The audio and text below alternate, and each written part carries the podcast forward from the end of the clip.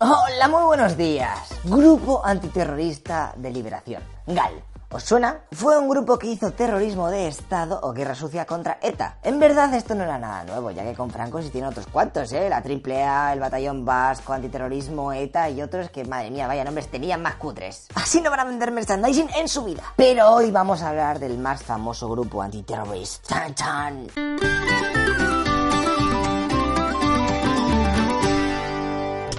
La cosa es que ETA llevaba unos años que había cometido bastantes asesinatos, por lo que se crea en 1983 el GAL, que actuaría principalmente en el País Vasco francés, aunque también bajaría a España para hacer alguna torturica o delito económico. En total se le responsabilizan 27 asesinatos. Empezaron sus actividades secuestrando a José Antonio Lasa y José Ignacio Zavala en el 83, que eran dos chavales de 20 años pero que también eran miembros de la ETA, los cuales llevaban dos años en Francia porque un atraco les había salido mal y bueno, dije, bueno, no vamos a Francia un poco, a que, se olviden un poco los españoles ya que estamos por aquí. Bueno, la cosa es que los del GAL los secuestran y se los llevan al cuartel de la Guardia Civil de Ichaurrondo. Pero un jefazo de allí, el general Galindo, ordena que se los lleven a un palacio de San Sebastián para que lo torturen allí pues, más cómodamente, o sea, que hay más espacio. Se ve que aquello se les fue un poco de las manos intentando recordar cómo era aquello de la Inquisición y Galindo optó por mandar a dos guardias civiles que se los llevasen a Busot, en Alicante, Allí les pegaron tres tiros en la cabeza y los entraron en Calviva. Los cadáveres de los terroristas fueron encontrados dos años después, pero no se consiguieron identificar. O no se quiso. Hasta 1995. Y un momento, pause, pause. Porque mucha gente creerá que lo de la Calviva, eso, es para que el cuerpo así se deshaga y todo rápido, como si fuera ácido sulfúrico, ¿no? Ay, amigos, qué tonticos sois. Bueno, ahí también pensaba lo mismo. Os voy a poner un vídeo de la televisión vasca en donde entierran dos muslos de pollo. Uno en tierra normal y otro rodeado de Calviva. Saco de fuego, venga, cholón. Lo dejan ahí 12 semanas y pues mira, cuando desentierran el normal, el de tierra tal, están los huesicos ahí con las larvas ahí comiéndoselo todo. Y en el de Calviva pues se ve al máximo, hay están los músculos, ¿sabes? Entonces piensas, pero qué narices, ¿para qué echar esa mierda? Son tontos y es que incluso estar haciendo lo que dure más. Esta especie de coca no sirve para deshacer el cuerpo, sino para evitar la descomposición. Es decir, que no vengan animalicos ahí, empiecen a comerse el cadáver y que eso empiece a oler a, a mierda. Así que no venga nadie pasando por ahí y lo huela y dice, uy, aquí, ¿qué huele? ¿Qué mal huele aquí? Además de que podemos dificultar la tarea de los forenses, ya que les va a ser todo complicado saber la fecha o la hora en la que hemos enterrado o matado a la persona. No lo hagáis en casa, ¿eh? Aquí estoy viendo. Es un... Solamente os digo cómo funciona la vida. Así que la única manera de hacer desaparecer los huesos sería quemarlos a una temperatura mayor de 980 grados centígrados. Ahora, yo os dejo el dato. Venga, seguimos con el vídeo, va. Después de esta misión, los GAL contratan a tres mercenarios con dinerico del Ministerio del Interior para secuestrar a Segundo Marey en Endaya. Y os preguntaréis, ¿pero quién es este tío? Pues es un vendedor de mobiliario de oficinas de 51 años. Y ya, ni terrorista ni hostias, ¿eh? Lo que pasa que estos tres tunantes le confunden con el dirigente de ETA, Mikel Lujúa. Entonces van y lo secuestran usando gases lacrimógenos. Luego le pusieron una capucha y se lo entregaron a un grupo de policías que lo llevaron a cabaña en Cantabria, donde estuvo encerrado durante 10 días hasta que se dieron cuenta que ese no era terrorista ni era nada, por lo que lo terminaron liberando en Francia. El objetivo de este secuestro ya de paso era el de presionar a la policía francesa para que dejara libre a un grupo especial de policías que les habían pillado ahí secuestrando a un etarra. Y dije, ¿dónde vais? Pero esto... Sí, soy español, policía español. Ya, pero puedes secuestrar a la gente, tío, relax.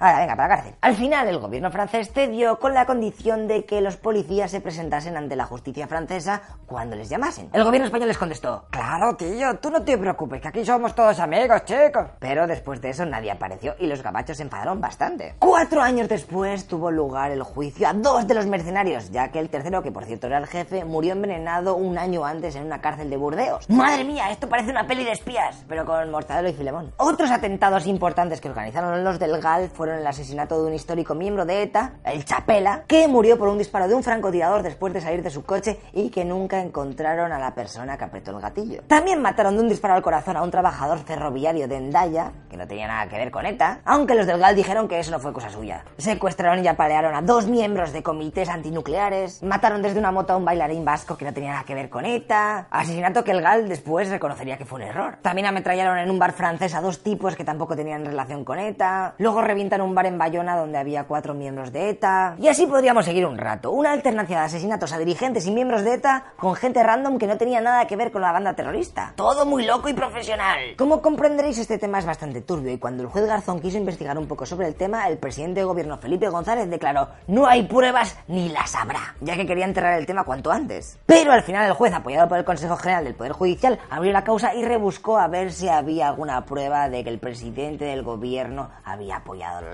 para hacer asesinatos y secuestros de migrantes. Nunca se pudo demostrar aquello, aunque muchos expertos dan por hecho dicha implicación, gracias a las amenazas de varios jefes policiales metidos en el ajo que confesaron, si van a por mí, hundiría al presidente. Aunque terminó pasando lo de siempre con estas bombas nucleares de información, yo puedo reventar el país, no haces nada, es un payaso, chaval. O sea que nunca se supo nada más. Entonces nos quedamos sin exclusiva, jo. Aunque sí que hubo algunos que hablaron y explicaron a los jueces cómo estaba montado todo el tinglao. Había varios GALs, el verde que era el de la Guardia Civil, el azul el de la policía, el marrón el del CSIC y por último el Francés. El PP se quejó enérgicamente del PSOE cuando estaba en la oposición, argumentando que no colaboraban con la justicia y que no aportaban la información necesaria y bla bla bla. Aunque curiosamente cuando José María Aznar se hizo presidente bloqueó el acceso de los informes del CSIC a los jueces excusándose en que eso afectaba la seguridad del Estado. Al final eso no les sirvió de nada porque el Tribunal Supremo terminó por desclasificar alguno de estos documentos. Madre mía, aquí con cosas top secret, aliens, que falta aquí, naves espaciales. A Galindo, el general de la Guardia Civil, le condenaron a 71 años de prisión por secuestro y asesinato, aunque tan solo estuvo 4, ya que le liberaron por temas de salud. Además, El Mundo en 2006 publicó un informe que mostraba cómo Galindo también estaba metido en el tema del narcotráfico. Ay, ahí.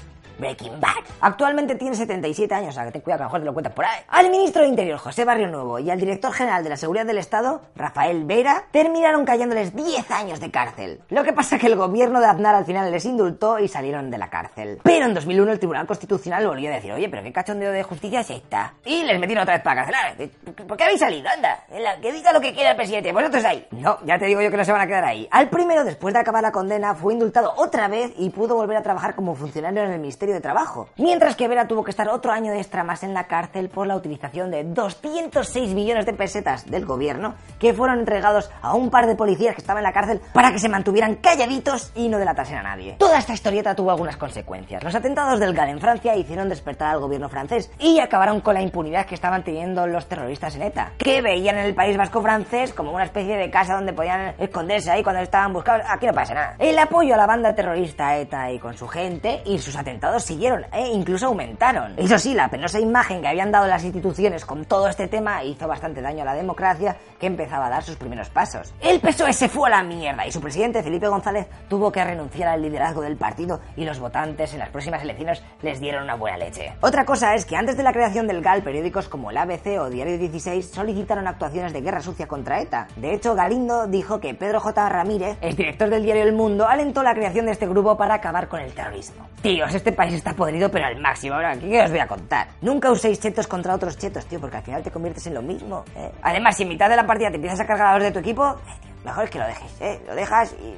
vamos a hacer las cosas bien. Que esto no es lo tuyo. Vente a jugar al Minecraft o algo. Cambiando de tema, vamos a contar algo más animado que últimamente las historietas están siendo para llorar y todo eso. La próxima semana vamos a hablar de esta persona. Sí, joder, la que estaba colocada todo el día y veía colores en el viento. ¡Pocahontas! ¡Tan, tan! Que esta mujer existió de verdad, pero su historia es bastante más diferente a la que se nos contó con su película de Disney. Ya lo veréis. Nos vemos en nada el próximo sábado, ¿eh? Compartir, dar likes o hacer algo con vuestra vida, me cago en la leche, ¿eh? Que la gente se entere poco a poco de, de las historietas. ¡Venga, tíos! ¡Hasta luego, loco pizzas!